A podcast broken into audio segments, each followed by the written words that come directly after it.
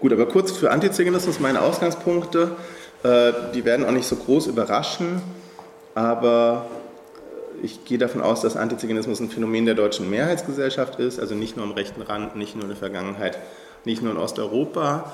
Und ähm, da werdet ihr, werden Sie, ich sage jetzt werdet ihr, ja auch noch öfter über diese Frage stolpern. Ich bin leider auch morgen nicht da, deswegen sage ich, ihr werdet drüber stolpern.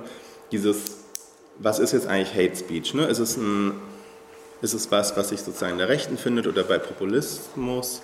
Oder ist es eigentlich sozusagen eine deutlichere Ausformung eines allgemeinen äh, verbreiteten Rassismus? Und ich würde auf jeden Fall eher sagen, also ich bin mir gar nicht so sicher, ob ich Hate Speech als analytischen Begriff so brauchbar finde, weil ähm, das dann auch ein bisschen was, sozusagen was für mich der Anlass der Studie war.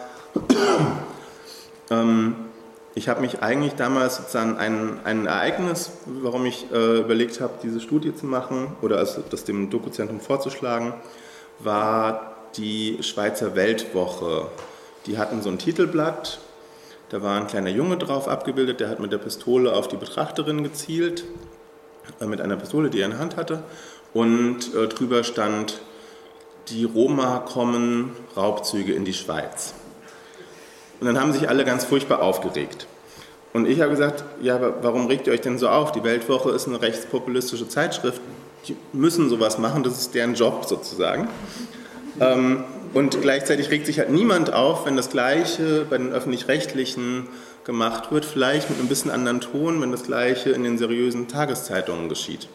Und das war dann eigentlich so ein bisschen das, was ich machen wollte, eben zu zeigen, dass die Argumentationsstruktur und der Inhalt eigentlich bei den öffentlich-rechtlichen, bei den seriösen Medien äh, identisch ist und dass eventuell der Tonfall oder die, die Lautstärke eine andere ist. Aber nicht mal das äh, lässt sich durchgängig zeigen. Und der zweite zentrale Grund, das ist in Bezug auf Antiziganismus schon nochmal wichtig zu sagen, die Ursachen des Antiziganismus liegen nicht in den Eigenschaften von Sintis oder Romja begründet.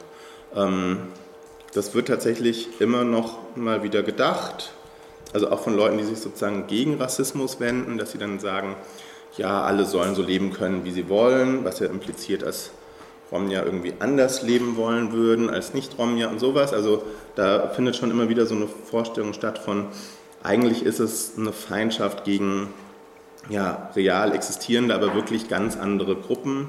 Und ich verstehe es eben eher als eine rassistische Struktur, die erstmal sich ihre Objekte schafft, unabhängig davon, wie die wirklich sind.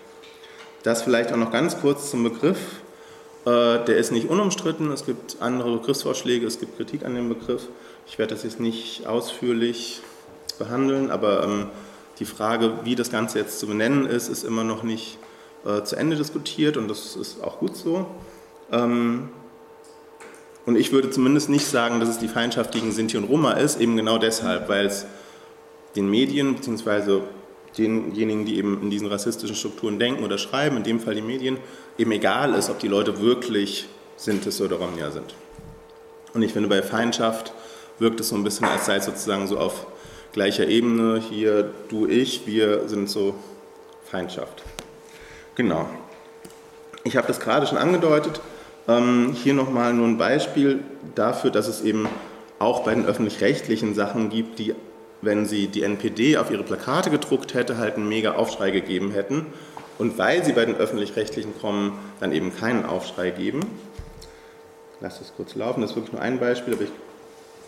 Nachbarn nicht. Überall dort, wo viele Romas auftauchen, gibt es Probleme und keinerlei Katharin Armbus Das finde ich halt so ein, ne, so ein Satz, wenn der auf so einem NPD-Plakat stünde, ich habe es gerade schon gesagt, überall dort, wo viele Romas auftauchen, gibt es Probleme und keinerlei Lösungen. Dann würden sich alle ganz furchtbar aufregen.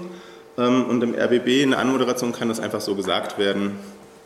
Es passiert nichts, nada. Die Moderatorin ist weiter die RBB-Moderatorin. Und da gab es auch keinen Protest, außer dass es halt in dieser Studie erwähnt wurde, dass das nicht so gut ist. Ähm, mir geht es aber trotzdem um, oder so eine weitere These ist, dass es eben nicht sein kann, dass es, es gibt mittlerweile tatsächlich einige Medienstudien zu Antiziganismus in den Medien, die sich teilweise nicht so nennen, ähm, die sind häufig quantitativ, also die zählen dann, wie viel ist negative Berichterstattung, welche Themen kommen vor, Kriminalität oder Umherziehen und sowas. Und mir ging es dann so ein bisschen darum, das auch so zu schreiben, dass es oder so zu verstehen, dass ich halt nicht sage, da gibt es diese und jene Stereotype, sondern ich mir anschaue, durch welche Mechanismen, durch welche Argumentationsmuster werden diese Stereotype kommuniziert, hervorgebracht und so weiter. Und das möchte ich jetzt an einem Beitrag nochmal ein bisschen genauer machen. Mm. Der ist einerseits repräsentativ, also all das oder die ganzen einzelnen Sachen, die ich zeige, kann ich auch in anderen Sachen zeigen. Und andererseits ist er in seiner Zusammenstellung doch nochmal ähm, beeindruckend und insbesondere, äh, der war halt letztes Jahr und diese ganze Armutszuwanderungsdebatte ist ja eigentlich schon so ein bisschen abgeebbt oder zumindest unter der Debatte eben um Geflüchtete so ein bisschen begraben gewesen. Und der, ich habe den gesehen, habe einfach gedacht, boah, das ist so oldschool aus meiner Perspektive halt, ne, der ich mich jetzt sechs Jahre mit diesen Beiträgen beschäftigt habe. Eigentlich waren die sozusagen schon mal weiter und haben feinfühligere oder zumindest leisere Beiträge gedreht. Genau. Es gab auch eine andere öffentliche Kritik noch daran von der Stiftung Denkmal für die mordeten Juden Europas. Da sage ich auch am Ende nochmal sozusagen, wie die dazu kamen, weil es gibt einen direkten Bezug auf die.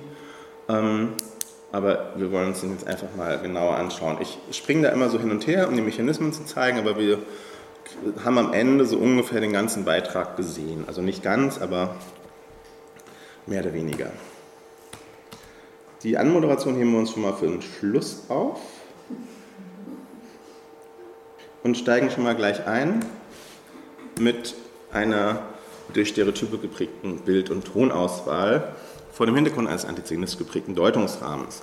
Also die Frage ist, wie kommen eigentlich welche Bilder und welche Tonelemente in den Beitrag und aufgrund von welchen Entscheidungen, Hintergründen werden diese ausgewählt. Und wir haben halt direkt erstmal hier von der Anmoderation die Überleitung zum eigentlichen Beitrag auf der Tonebene. Seitdem in einem Haus dort Roma eingezogen sind. Ne, fängt, die Musik fängt schon sozusagen ein bisschen früher an und die erste Person, die wir sehen, ist ein Straßenmusiker, der Akkordeon spielt. Was muss ich nicht erläutern, ne? klassisches Stereotyp. Das ist ja kein Zufall, dass sie vorher Roma sagt und dann da ausgerechnet diese Person abgebildet ist.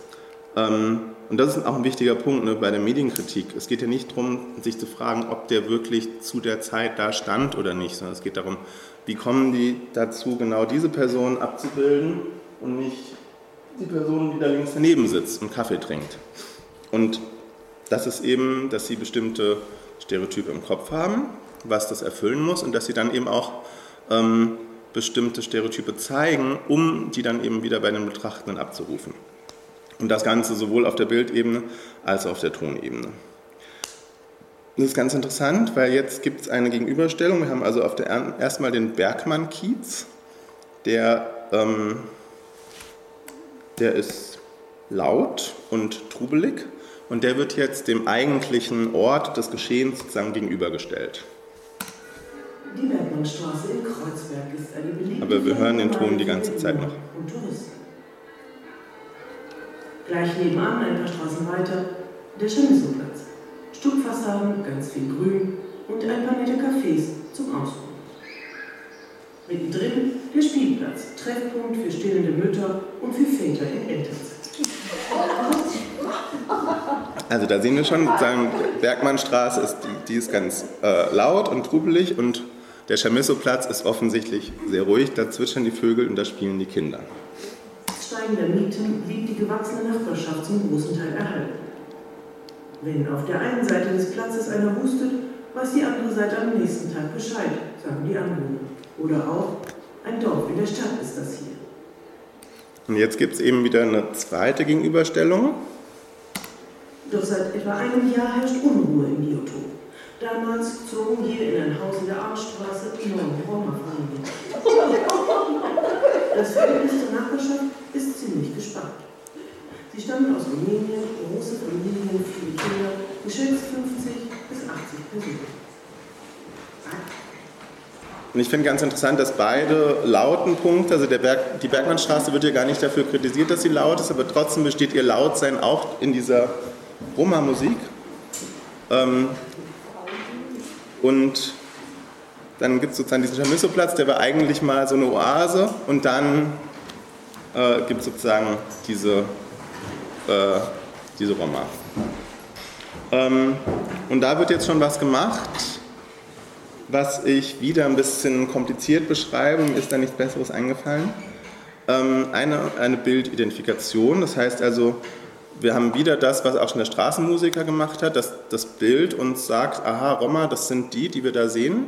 Roma, Bild, Bild Roma. Ähm, und was aber auch gerade beim Straßenmusiker relevant ist, aber auch bei den anderen Leuten, die wir da sehen, thematisieren der nicht thematisierten.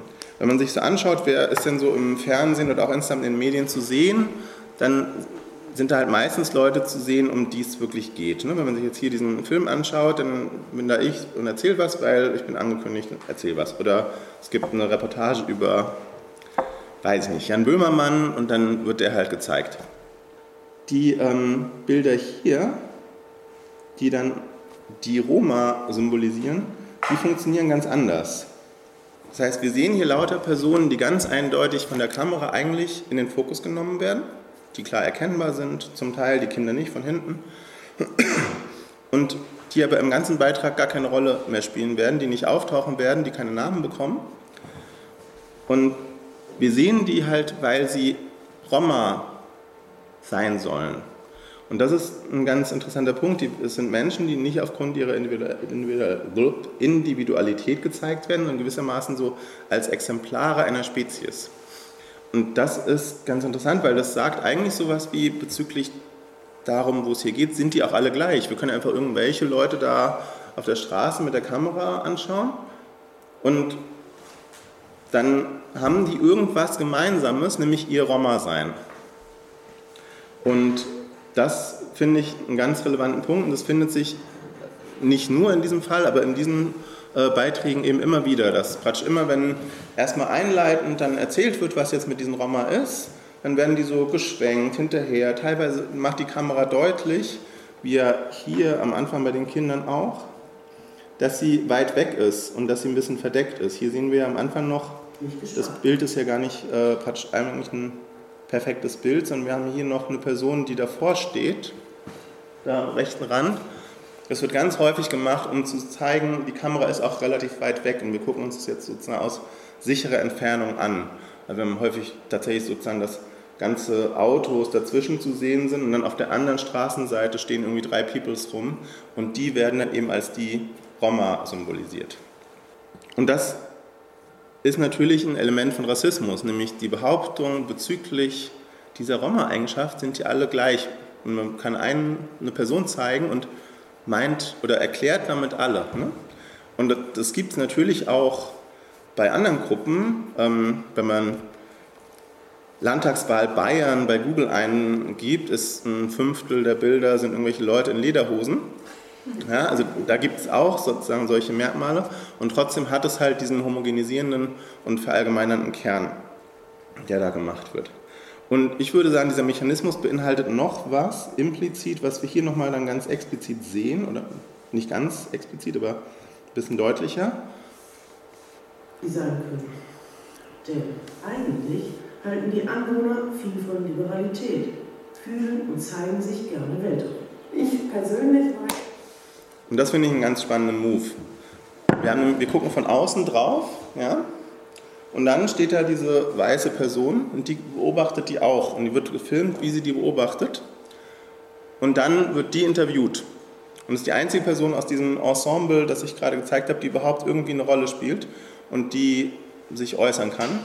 Und das heißt, dieses von außen draufschauen suggeriert eigentlich, dass wir, die wir draufschauen, eben auch nicht-Roma sind, die sich die Roma anschauen. Ja? Wir haben eine ganz klare, nicht markierte, aber dominanzkulturelle Position, nämlich die, die draufschaut. Und das ist sozusagen hier dann nochmal ganz schön gespiegelt, weil wir dann gewissermaßen in diese Frau reinspringen, die da steht und anschaut, wie die daran vorbeigehen. Und die dann tatsächlich auch ins Interview kommt. Und das deckt sich dann mit was, was ich später noch zeigen werde, dass nämlich der ganze Beitrag im Prinzip diese Perspektive auch durchgängig einnimmt. Dass es also nicht eine gleichgewichtige Perspektive ist, sondern dass immer die Perspektive dieser Anwohner ähm, ist, die da eben eingenommen wird. Ähm, was ich auch nochmal wichtig finde, sich anzuschauen, ist, wie der Konflikt tatsächlich, also der da in der Anmoderation auch schon besprochen wird, was ihr noch nicht gesehen habt, wie der tatsächlich dann auch visuell inszeniert wird und sich nochmal zu fragen, was sind das eigentlich hier für Bilder mit dieser Frau, die da vorbeigeht? Die beschimpft ja offensichtlich die Person, die da an der Kamera steht. Wird mit, mit keinem Wort darauf eingegangen, warum macht die das? Man könnte es ja auch sehr gut deuten als, ich möchte nicht gefilmt werden, was ja ein Grund wäre, dann die Person nicht zu filmen. Aber stattdessen wird eben ihr Schimpfen und Fuchteln als sozusagen Bestätigung dafür, dass diese Roma eben auch Probleme machen und Probleme bereiten, ins Bild genommen und ganz bewusst sozusagen als Einstieg, die Roma sind da, verwendet. Das ist ja die erste dieser Roma-Figuren, die sozusagen in diesem Mehrklang zu sehen sind. Und hier auch nochmal die Tonauswahl, finde ich ganz relevant. Wir haben immer im Hintergrund die Hintergrundgeräusche mitlaufen, hinter dem Off-Kommentar. Ein Dorf in der Stadt ist das hier. Doch seit etwa einem Jahr herrscht Unruhe im Biotop. Damals zogen hier in ein Haus in der Armstraße neun Roma-Familien ein. Das Verhältnis zur Nachbarschaft. Da ist einmal der Off-Kommentar zu Ende und dann wird währenddessen hochgezogen. Auch das ist nicht unüblich für Beiträge, aber es wird sozusagen genau während dieses Geschimpfes wird der Hintergrundton, wo dieses Schimpfen zu hören ist, eben noch hochgezogen und damit nochmal ein besonderer Fokus eben auf dieses Schimpfen gelegt. Auch das haben wir in mehreren Beiträgen gefunden. Also selbst so eine Kleinigkeit, ja wie Schimpfen, wird visuell betont, wird ganz besonders laut gestellt, findet sich in verschiedenen Beiträgen, die sich mit diesem Themenfeld auseinandersetzen. Und jetzt wird uns natürlich dann auch die äh, Gegenseite präsentiert, die ja eigentlich unsere eigene ist. Ich habe schon gezeigt, wir sehen dieses Erkunden des Fremden, wir sehen, wie wir da in diese Perspektive dieser Frau eintauchen. Und wir sehen das aber auch in der Art und Weise, wie gewissermaßen, ich habe das Anklage formuliert, wie in einem Beitrag das Problem beschrieben wird oder wie, wenn man es als Gericht oder als, äh, es ist nicht richtig so ein, aber wenn es als so eine Art Gerichtsurteil oder Gerichtsverfahren gegen die Roma ansehen würde, wie eben die Anklage formuliert wird. Und da kann man einfach mal durchscrollen, ähm, wen wir da so alles sehen. Wir haben in diesem, ich würde sagen, Nachbarschaftskonflikt, den der RBB uns präsentiert als großes Problem, werden auf der einen Seite acht Stimmen gezeigt, die sehen wir auch alle gleich nochmal, ähm, die in irgendeiner Form dieses Problem schildern und sich über diese Roma aufregen. Und wir haben eine Stimme auf der anderen Seite, die dazu befragt wird, wie ist es denn eigentlich und wie ist Ihre Perspektive? Ja, was ganz eindeutig natürlich dieses Übergewicht deutlich macht. Und wir haben dabei aber auch wirklich nochmal eine ganz deutliche Perspektive übernommen auf der, in, auf der inhaltlichen Ebene. Nicht nur auf dieser visuellen Ebene, dass wir sozusagen in diese Frau reinspringen, sondern wir hören das sehr gut hier bei den Interviews. Ich persönlich war eher neugierig und fand es ganz spannend weil es äh, auch natürlich eine vollkommen andere Lebensart ist. Ähm, aber es hat sich im Laufe der Zeit dann eigentlich das Klima permanent verschlechtert. Mittlerweile haben es viele Anwohner satt. Sie fühlen sich für den Raum von überrannt. Niemand habe ihnen gesagt, was auf sie zukommt. Vergangenen Samstag Konferenz im Hinterhof, gleich nebenan beim Romahaus. Schon wieder ist über Nacht was kaputt gegangen. Diesmal das Holzfenster in der Hofmauer. Und keiner ist es gewesen. Oder doch? Ja, wie Sie sehen, ist alles kaputt gemacht worden durch den Fußball, wahrscheinlich von Kindern her. Habe ich aber nicht gesehen. Gestern war es noch heile, beziehungsweise heute Morgen noch. Das heißt, Sie auch ein bisschen tolerant mit Kindern. Ja, bin ich ja auch. Aber irgendwann hat es ja auch mal ein Ende, wenn Sie auf einmal hier im Hof stehen und dann kommt aus dem Fenster irgendwas geworfen und direkt vor die Füße. Wie gesagt. Und ich finde, das Spannende daran, dass die gar keine Fragen gestellt bekommen. Die legen ja einfach alle direkt los. Und das ist natürlich eine Art, so einen Beitrag zu machen, in dem die Aussagen direkt auf der Höhe des Off-Kommentars sind. Es wird sozusagen, es wird der Off-Kommentar nicht als eigene Instanz gezeigt, die neutral diese verschiedenen Leute befragt, sondern wir haben hier diese Aussagen, und die, sowohl die allererste Frau, die interviewt wurde, als auch hier die zweite und die dritte, die legen immer einfach direkt los und beschweren sich. Die, die, müssen sozusagen gar nicht aus einer neutralen Position befragt werden, was ist denn ihre Position da, sondern die sagen es direkt und dann übernimmt der Off-Kommentar das auch noch mit so ganz, ganz leichten äh, Relativierungen. Ne, das, also das fließt sozusagen, fließend, äh, das fließt sozusagen total ineinander und der Off-Kommentar ist ja in so einem Beitrag die, die entscheidende Stimme und die hat sozusagen immer recht auf der Idee des, von der Idee des Beitrags her. Und die lässt so mal so ein offenbar oder so ein angeblich einstreuen, aber ansonsten ist, bewegt sich das genau auf dem gleichen Level. Und jetzt kündigt sie schon an, was jetzt die nächste Person wieder sagt.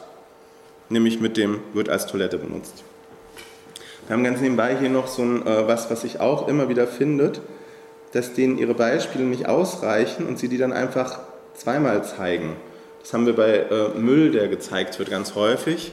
Und hier bei der Wäsche eben auch. Die zwei Kleidungsstücke in Großaufnahme, dann noch ein drittes und dann das Ganze nochmal, aber das andere noch dazwischen, so, so, dass es einfach noch mehr aussieht. Das haben wir ganz häufig beim Müll, das so Close-up von Müll, Close-up von Müll, andere Einstellungen und dann nochmal das Ganze. Das ist, finde ich, ein ganz, das mit den Fragen finde ich auch einen ganz entscheidenden Punkt und das zieht sich durch, dass sozusagen die Anwohner oder die Gewerbetreibenden, die werden nicht gefragt. Auf der anderen Seite wird diese eine Roma-Perspektive, die es gibt, die wird durch den Off-Kommentar ganz stark delegitimiert. Sie habe acht Kinder. Ursprünglich kommen sie aus Rumänien, aber die letzten fünf Jahre habe sie in Spanien verbracht. In Berlin habe sie zwei Monate in einem Park gelebt. Dann habe das Sozialamt ihr diese Wohnung gegeben. Wie verstehen Sie sich denn mit den Nachbarn? Sehr gut. Die Kinder gehen raus und spielen draußen. Dann kommen sie wieder nach Hause, und waschen sich, dann sind sie ein bisschen fern und danach gehen sie schlafen. Es gibt keine Probleme mit den Nachbarn. Schon dieser Tonfall ähm, weckt sozusagen Zweifel an den Aussagen selbst und das äh, wird auch dann später nochmal deutlich. Wieder, also zweite Interviewszene, aber also gleiches Setting. Und schmutzig sein. Außerdem soll es Diebstähle und Einbrüche in der Nachbarschaft gegeben haben. Nein, nein, das stimmt doch nicht. Wissen Sie denn gar nichts über die Diebstähle? Nein, wir wissen überhaupt nichts darüber. Wir stehen nicht und wir machen auch keinen Lärm. Integration in Kreuzberg, hier ist sie wohl gründlich misslungen. Das finde ich ganz spannend. Ne? Sie sagt, wir stehlen nicht, wir machen auch keinen Lärm. Und dann sagt der Off-Kommentar, Integration in Kreuzberg, hier ist sie gründlich misslungen. Also da wird sozusagen ganz klar, die, die, die kann halt sagen, was sie will, wenn sie nicht sagt, ja, ich habe das alles geklaut und ich mache auch die ganze Zeit den Riesenlärm, dann wäre ja, wär ja auch gesagt worden, Integration in Kreuzberg, hier ist sie gründlich misslungen. Das heißt also, was sie in diesem Interview sagt, ist komplett irrelevant für die Entscheidung des Off-Kommentars. Wir haben auch auf der Bildebene eine Delegitimation. Wir haben eine andere Bildqualität. Und das ist jetzt, also da ist jetzt schon die Kameraqualität ein bisschen geringer und wir sehen auch Wackelkamera, die wird auf der Hüfte. Und das ist natürlich was als Stilmittel.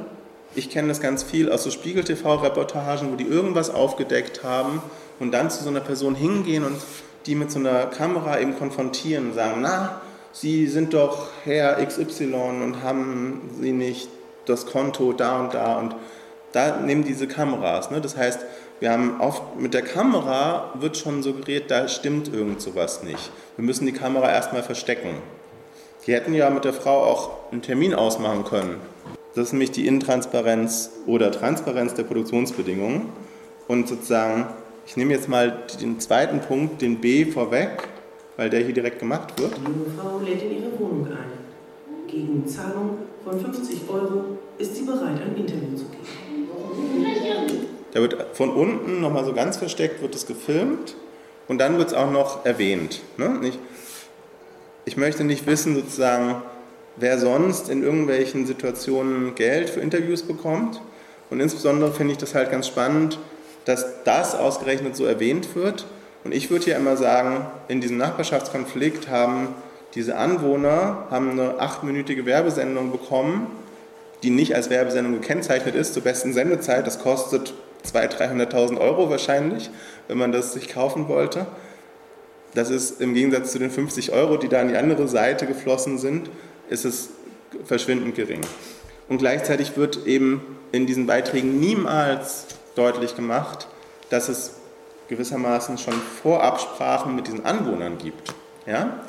Man fragt sich ja immer, oder ich mich zumindest, wenn die Kameras da ankommen, warum sitzen die da in den Cafés und warum wundert die das nicht? Und hier, wenn wir da, ähm, hier tun die ja so, als ob sie einfach dieses Viertel sich anschauen ne, und so zeigen, wie ruhig das ist.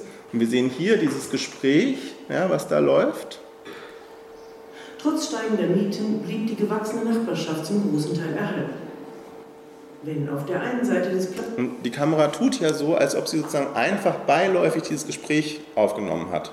Und in Wirklichkeit ist die Kamera ja irgendwo so da unten hinter dem Rücken dieser Frau und hat sie natürlich gebeten, ob sie sich mal so unterhalten können. Und es hat eine Weile gedauert, bis sie das so aufgebaut hatten und so.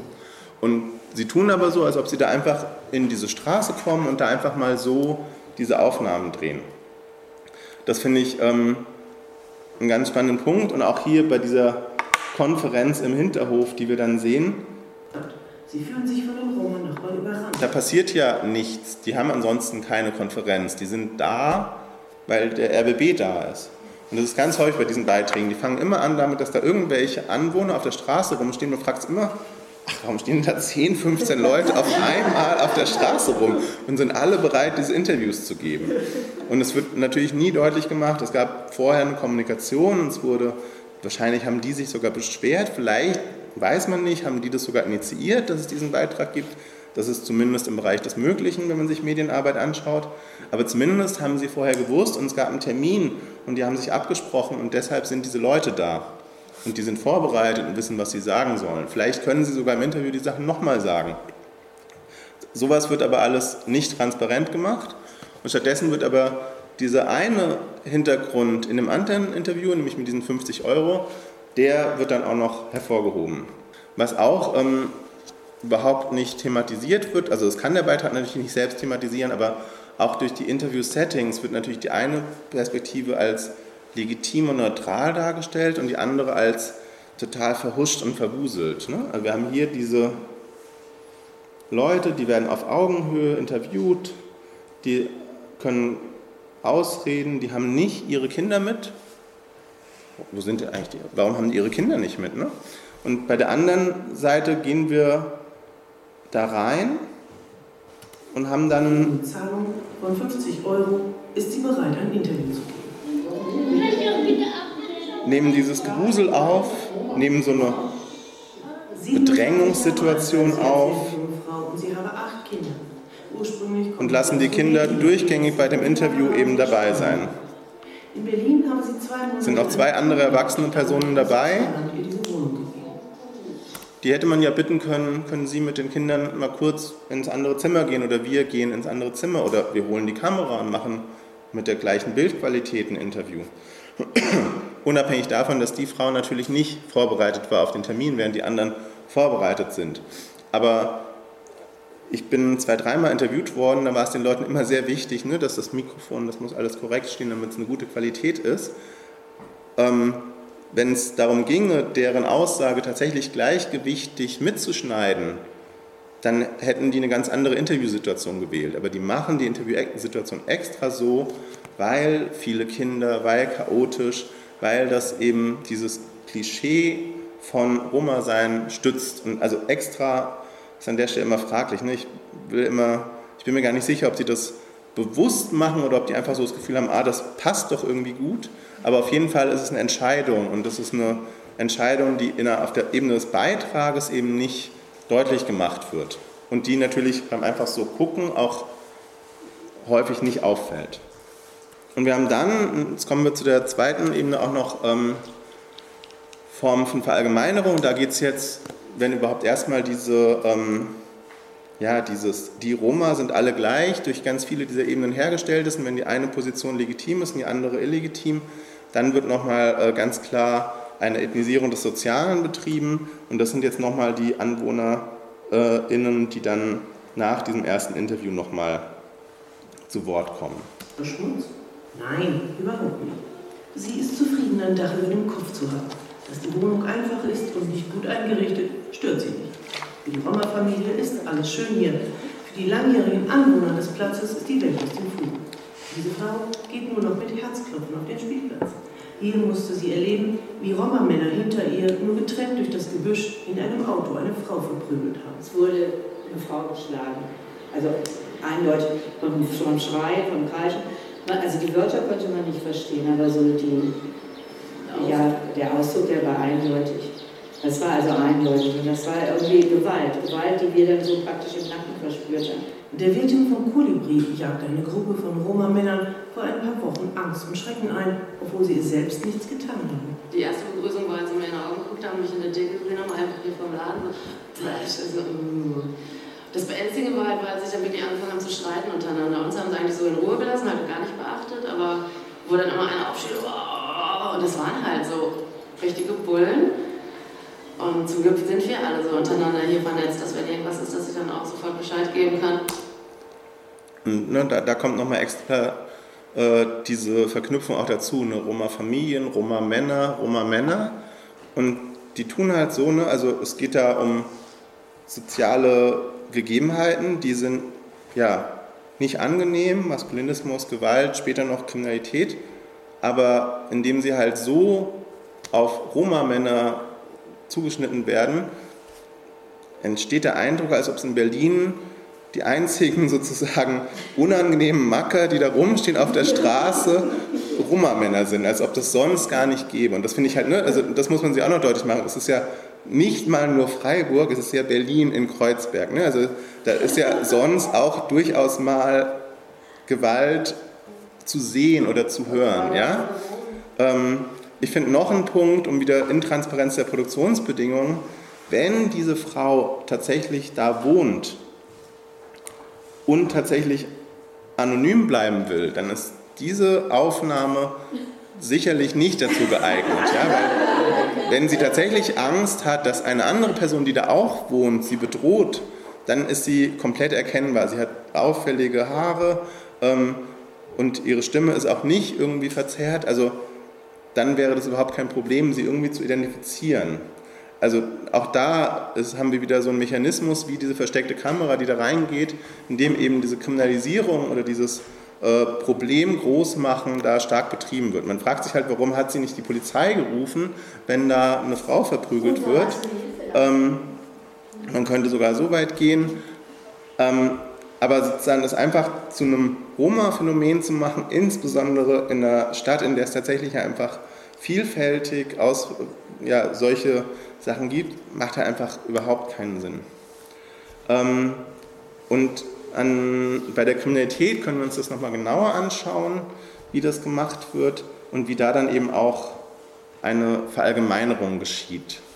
Der Deckel genommen einfach hier vom Laden also, dann wirklich angefangen haben zu streiten untereinander. Uns haben sie eigentlich so in Ruhe gelassen, haben wir gar nicht beachtet, aber wo dann immer einer aufsteht, oh, und das waren halt so richtige Bullen. Und zum Glück sind wir alle so untereinander hier vernetzt, dass wenn irgendwas ist, dass ich dann auch sofort Bescheid geben kann.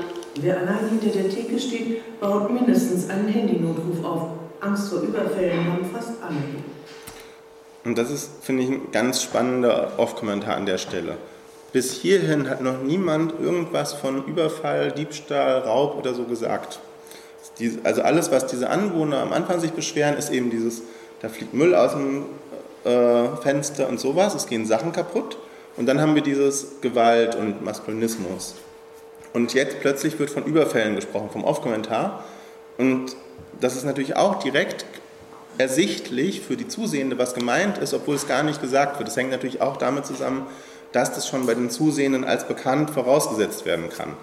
Dazu möchte ich noch einen kurzen Exkurs machen, um das sozusagen auch nicht so ganz einfach nur in der Jetztzeit stehen zu lassen.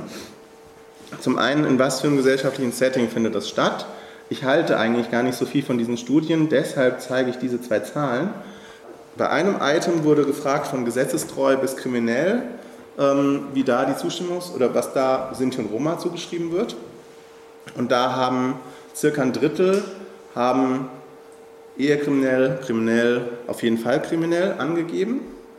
Ähm, da gab es nebenbei noch längeren politischen Streit darüber, ob auf dieser Siebener Skala, ob die Werte 3, äh, 4 und 5 als neutral gelten sollen oder ob nur der Wert 4 als neutral gelten soll.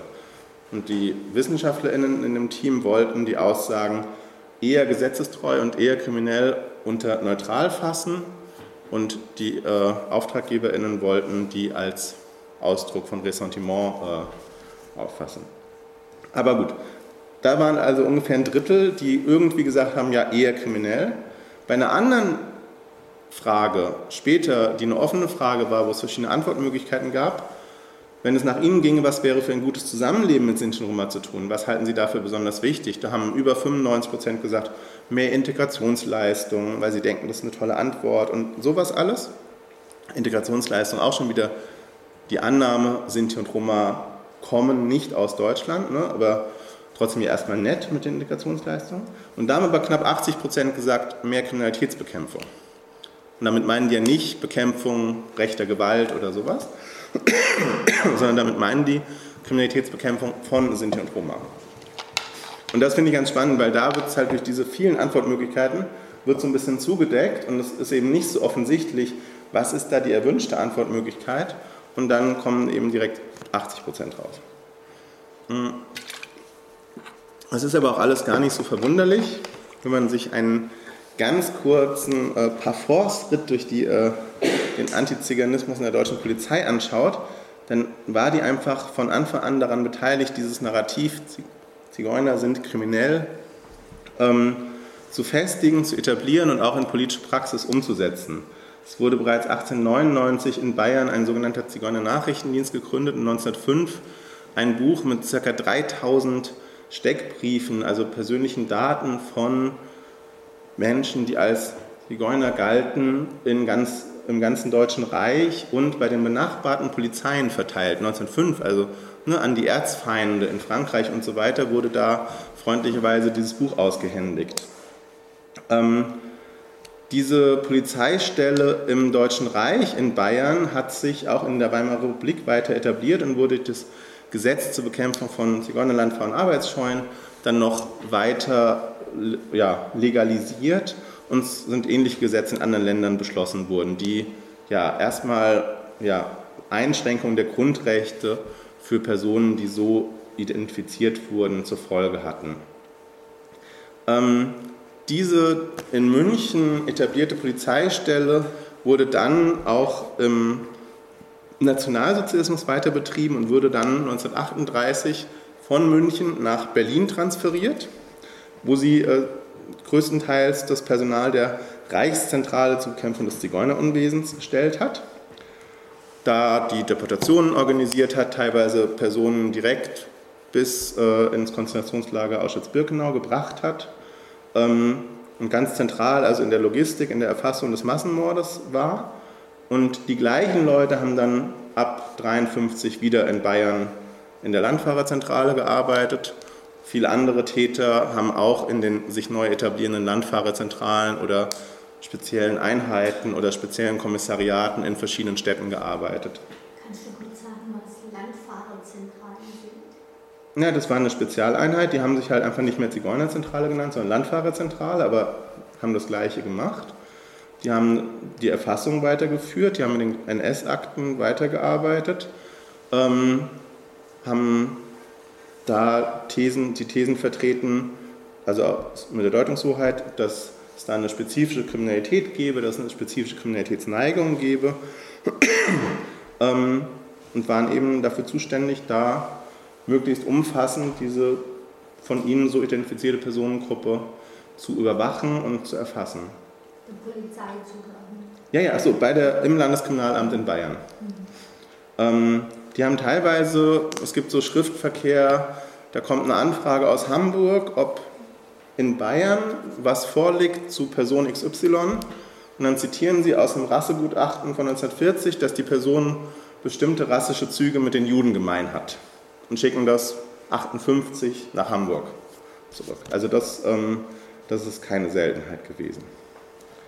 Ich kann leider zum Nachkriegsantiziganismus und zu den Kontinuitäten jetzt nicht so ausführlich was sagen, aber was wichtig ist, ist sich klarzumachen, dass in den 50er und 60er Jahren auf jeden Fall diese Täter, die weiterhin in der Polizei gearbeitet hatten, die Deutungshoheit hatten. Die haben Seminare organisiert, Konferenzen, auf denen sie ihre, ihr Wissen weitergegeben haben. Die haben Fachartikel geschrieben für Polizeizeitschriften und so weiter und so fort.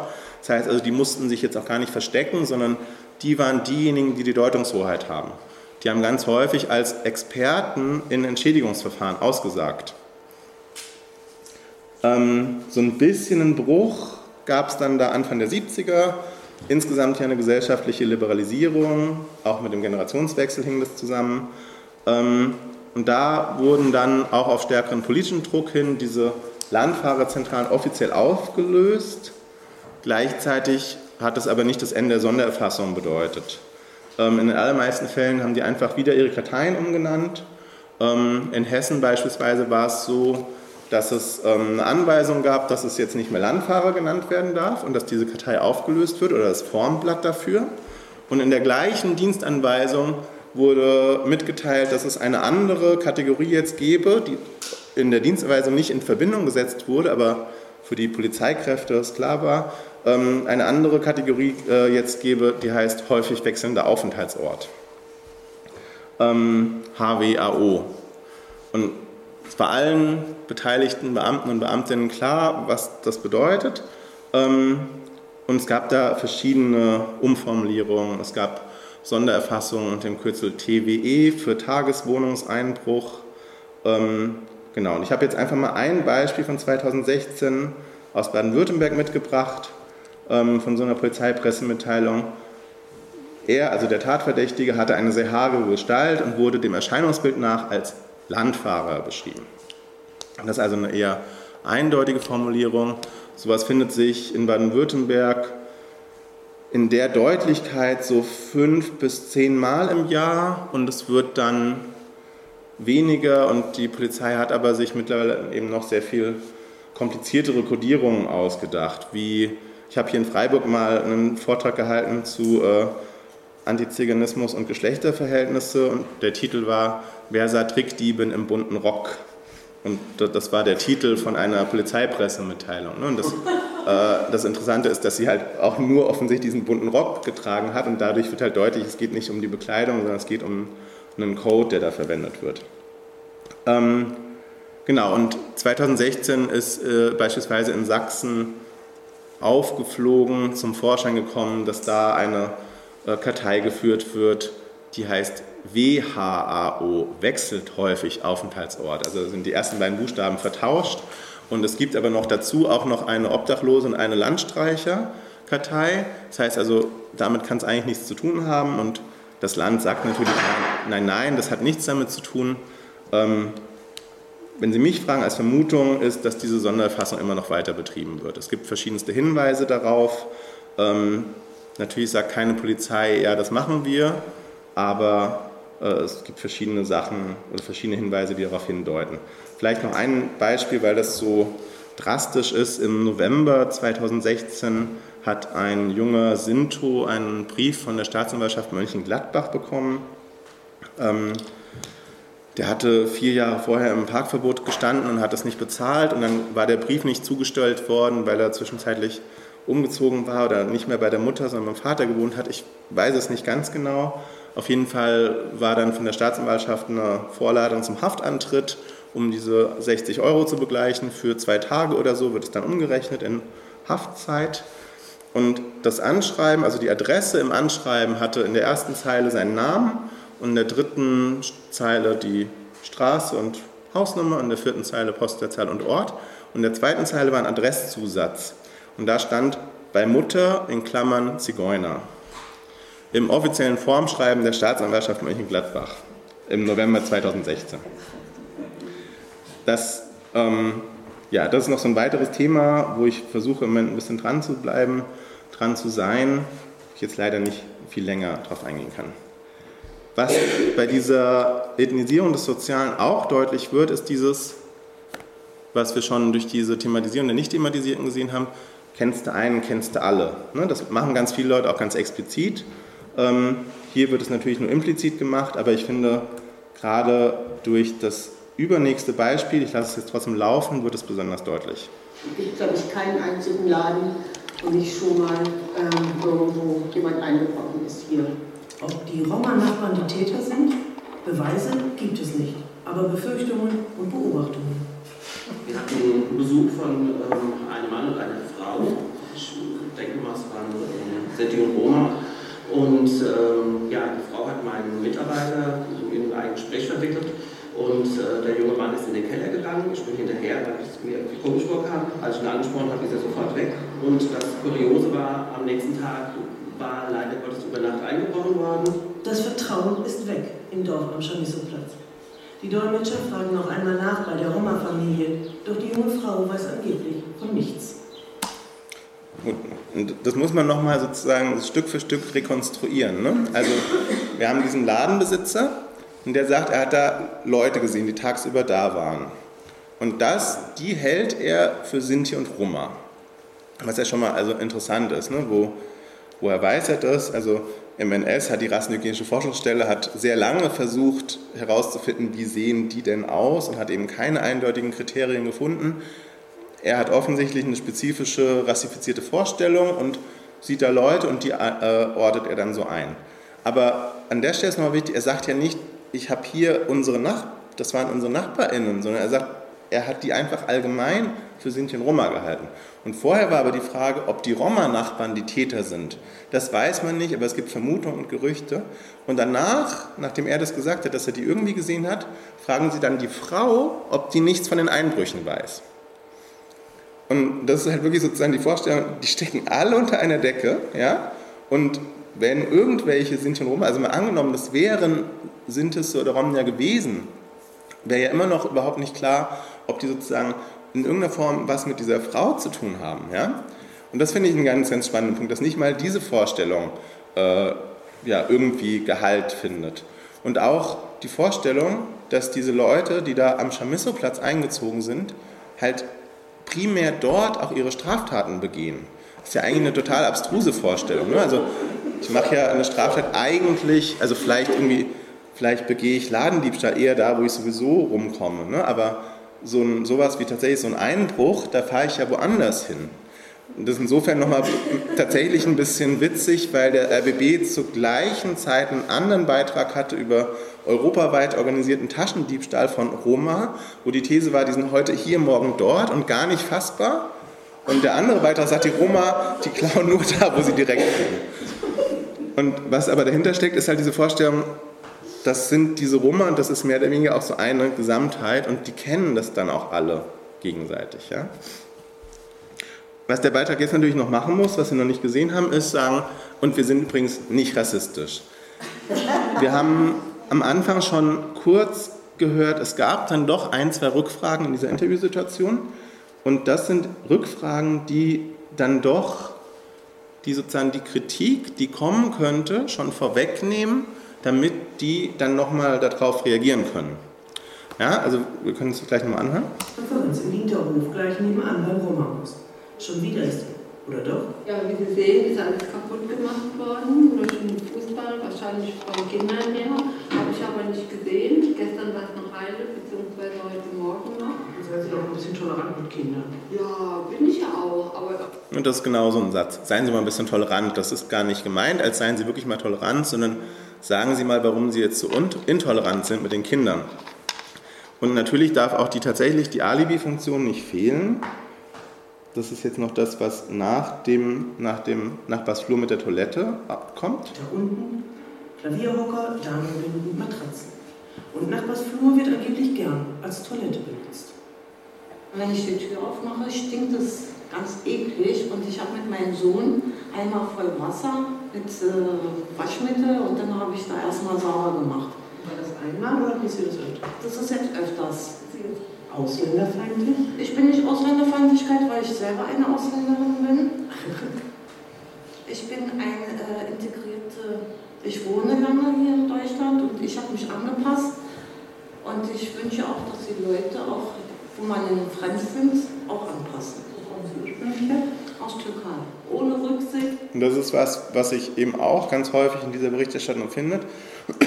Erstmal müssen Leute sowieso einfach nur sagen, nee, ich bin nicht ausländerfeindlich oder wie auch immer. Und dann ist das Thema eigentlich schon erledigt. Und natürlich ist es besonders gut, wenn es eine Person sagt, die sozusagen selbst potenziell von Rassismus betroffen ist.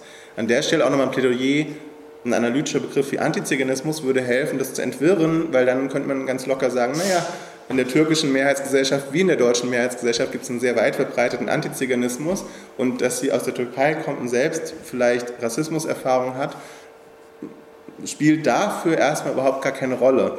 Ähm, ob sie eventuell eben auch antiziganistisch eingestellt sein könnte oder nicht. Aber das wird natürlich durch so einen Begriff wie Ausländerfeindlichkeit sozusagen alles zusammengemengt und damit geht natürlich auch diese Spezifik, die da durchaus herausgearbeitet werden könnte, geht verloren. Und sowas findet sich also auch immer wieder, dass dann sowas geschrieben wird wie selbst hier jetzt die Migranten regen sich mittlerweile schon auf über die Roma und so weiter und so fort. Und ähm, am Schluss müssen wir uns dann noch die Anmoderation anschauen die uns immer sagt, wer jetzt eigentlich wirklich schuld sind. Das hat sie uns sozusagen schon eingangs gesagt, aber das ist dann doch äh, für den Abschluss am besten. Sinti und Roma werden immer wieder angefeindet, sehen sich Vorurteilen ausgesetzt. Um das zu ändern, gingen unlängst 20 Organisationen in Berlin auf die Straße. Unterstützt von Bundespräsident Gauck forderten sie, Roma müssten als gleichberechtigte Bürger anerkannt und toleriert werden. Doch manchmal ist die Sache mit der Toleranz in der Theorie deutlich einfacher als im wirklichen Leben.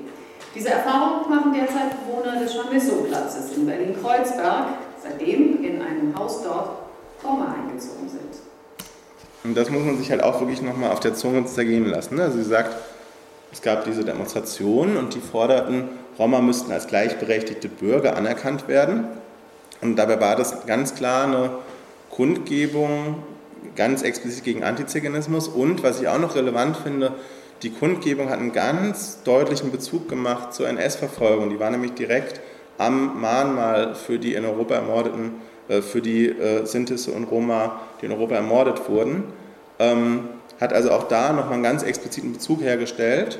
Deshalb hat sich auch diese Stiftung Denkmal gemeldet, weil die waren einer der Veranstalter oder eine der Veranstalterinnen, die das gemacht haben. Und dann sagt sie, in der Theorie ist es halt leichter als im wirklichen Leben. Und jetzt schauen wir uns das wirkliche Leben an und dann zeigt uns der Beitrag, ach so, ja, im wirklichen Leben sind die halt kriminell und gewalttätig und ähm, schmutzig und können sich nicht an die Regeln halten. Und damit wird sozusagen nicht die Schuld am Rassismus, kann man ja gar nicht sagen, sondern die Schuld für die Ablehnung wird den Roma gegeben und die Ablehnung wird aber nicht als Rassismus verstanden, sondern als angemessene und gerechtfertigte Reaktion auf ein tatsächlich vorhandenes, also vermeintlich tatsächlich vorhandenes Verhalten. Und so wird halt von dieser Moderatorin in der Anmoderation letztendlich ja, Antiziganismus komplett in Frage gestellt und aber ja auch nicht nur sozusagen für diesen einen Fall in Frage gestellt, sondern gänzlich dieses Anliegen dieses Bündnisses, das sich da gegen Antiziganismus eingesetzt hat, in Frage gestellt. Durch diesen einen Fall, also selbst wenn man annehmen würde, dass in diesem einen Fall alles so ist, wie dieser Beitrag das suggeriert, wo wir jetzt gesehen haben, da scheinen so ein paar Sachen nicht ganz hinzuhauen. Selbst wenn man das annehmen würde, wäre ja die Ablehnung einer kleinen Gruppe, die am Chamisso-Platz lebt, kein Argument dafür, dass die Ablehnung von Rassismus in der Theorie leicht ist und in der Praxis aber total kompliziert. Und stattdessen dreht sie es halt komplett um, schiebt die Ursachen für den Rassismus zu den Roma und sieht da sozusagen die alleinige Lösung des Problems. Und auch das ist was, was wir in dieser Debatte um die Armutswarnung eigentlich durchgängig gesehen haben. Ähm, das zeigt sich in so subtilen Variablen wie der, diesem Sprechen von der Gefahr für den sozialen Frieden zum Beispiel. Das sagt letztendlich genau das. Ja, das wird ganz oft gesagt, von Leuten, die es eigentlich irgendwie gut meinen. Wir müssen irgendwie mit diesen Problemen umgehen, weil es gibt eine Gefahr für den sozialen Frieden. Was das meint, ist letztendlich, dass die weißen Anwohner, dass die in irgendeiner Form anfangen, sich nicht ans Gesetz zu halten und im schlimmsten Fall Häuser anzuzünden oder anderweitig sozusagen davor zu gehen. Und das ist dann, dann ist der soziale Friede vorbei. Und die Schuld für diese Gefährdung oder die, die, der Ausweg ist dann aber nicht, dass in irgendeiner Form der Rassismus bekämpft wird, sondern der Ausweg ist, dass das, was diese Anwohner zum Anlass ihrer Handlungen nehmen, entfernt wird. Ja, und dann geht es immer darum, dass in irgendeiner Form ein vermeintliches Fehlverhalten beendet wird oder tatsächlich einfach die Anwesenheit von Roma, ich mache das immer in Anführungszeichen, ne, weil es geht da gar nicht darum, ob Leute wirklich Roma sind oder nicht, sondern nur, wie sie wahrgenommen werden, ähm, tatsächlich die Anwesenheit beendet wird. Und in dem Moment, wo Leute in andere Stadtviertel ziehen, ist der soziale Frieden wiederhergestellt. Und das ist ja interessant, weil die Leute bleiben ja weiter rassistisch. In dem Moment, wo da wieder Leute hinziehen würden, würden die ja wieder drohen, auf die Barrikaden zu gehen. Und das heißt, in dieser Debatte findet sich relativ durchgängig diese Schuldumkehr. Ich mache nochmal jetzt ein bisschen allgemeineres Fazit. Diese Debatte zur sogenannten Armutszuwanderung kann meines Erachtens als idealtypische Form des gegenwärtigen Antiziganismus verstanden werden. Ich würde sogar sagen, es ist tatsächlich die, ja, die intensivste antiziganistische Hetzkampagne, die ich in meiner professionellen Arbeit erlebt habe wo wirklich über Jahre hinweg und teilweise auf Titelseiten diese Verknüpfung hergestellt wurde und es immer eine komplette Ethnisierung gab von Zugewanderung, von Kriminalität, von Armut. Und wir müssen dabei eben betrachten, dass es eben nicht nur um Populismus geht oder um Rechts geht, sondern dass es eben ein Strukturelement europäisch geprägter Dominanzgesellschaften ist. Und dass das Ganze eben auch für diese Gesellschaften eine Funktion hat, nämlich ihr eigenes ordentlich sein, hart arbeiten, Steuern zahlen und so weiter, was die Leute dann auch immer vorbringen, als das einzig Richtige abzusichern und damit bestimmte dominanzgesellschaftliche Normen zu verteidigen. Ich glaube, im Journalismus ist es wichtig, sich klarzumachen, wenn das so ist und wenn wir gleichzeitig diese Zustimmungswerte haben, dann brauchen wir keine explizite willentliche Entscheidung einzelner JournalistInnen, um sowas zu produzieren, sondern bräuchte es andersrum eine bewusste, willentliche Entscheidung, sich überhaupt erstmal gegen sowas zu wenden und sich mit sowas auseinanderzusetzen. Deswegen ist halt ganz wichtig, sich diese JournalistInnen nicht als bösartige Leute vorzustellen, die da irgendwie diese Sachen zusammensetzen. Bei manchen Entscheidungen fragt man sich, wie es anders gelaufen sein kann, aber grundsätzlich ist es eben so, dass die JournalistInnen einfach auch erstmal in diese Gesellschaft sozialisiert sind und dementsprechend diesen gesellschaftlichen Rassismus eben in sich tragen und auch in ihre Beiträge umsetzen. Und es wäre andersrum eben was Besonderes, wenn die das nicht machen würden. Und wichtig ist, dass das Ganze eben auch jetzt nicht, ne, das war jetzt so eine teilweise sogar ein bisschen witzige Medienanalyse und schon so ein bisschen eine Feinanalyse, aber das ist was, was ja nicht nur einfach so eine wissenschaftliche Spielerei ist, sondern das ist was, was ganz konkret Gesetzesveränderungen und Verordnungen zum Nachteil von Leuten, die so wahrgenommen werden, zur Folge hat und was ganz konkret Ausgrenzung, Diskriminierung und Gewalt für Leute, die so wahrgenommen werden, zur Folge hat. Es gibt immer wieder neben den ganzen Brandanschlägen auf Unterkünfte von Geflüchteten eben auch Brandanschläge auf Häuser, Unterkünfte von Leuten, die als Armutszuwanderer, Schrägstrich Roma angesehen werden. Und insbesondere finde ich es wichtig, eben insbesondere aus einer deutschen Perspektive, sich auch nochmal klar zu machen, dass das Ganze nicht so vom Himmel gefallen ist und was ich gerade mit diesem Polizeidiskurs versucht habe, eben da auch noch klar zu machen, dass da spezifische Dispositive bestehen, die letztendlich eine Tradition bis vor dem Nationalsozialismus haben, insofern aber auch postnationalsozialistische und aber auch nationalsozialistische Dispositive beinhalten.